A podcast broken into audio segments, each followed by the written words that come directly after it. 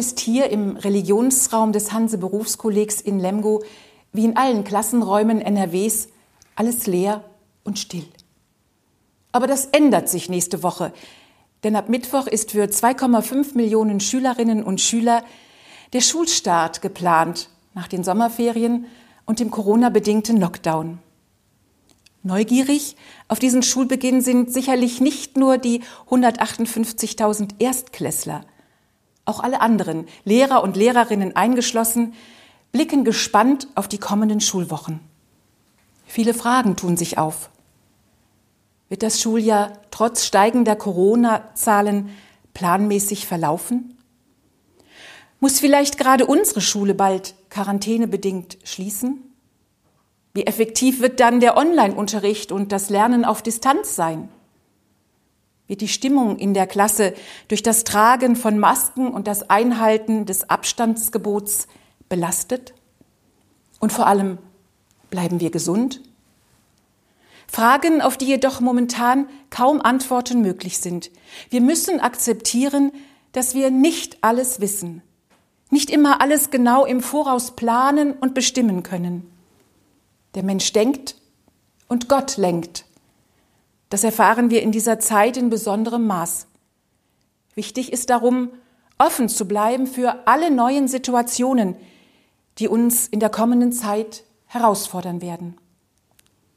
Es ist üblich, Erstklässlern an ihrem ersten Schultag eine Schultüte zu schenken.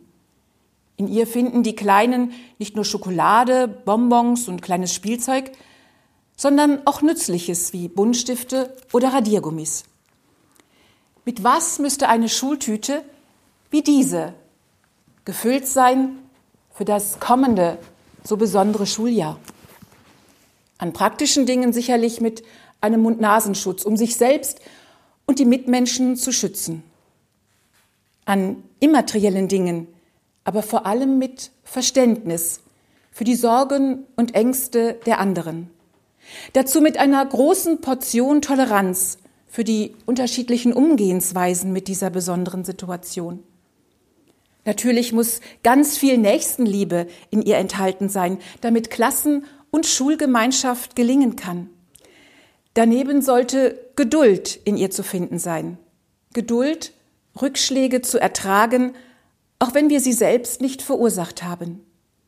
Und vor allem ausreichend Vertrauen in Gott, dass er letztlich alles zum Guten wenden wird.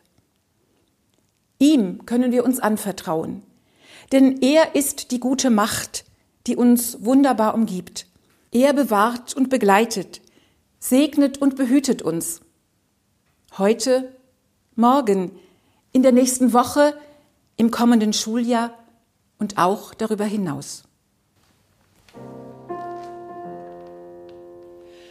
Von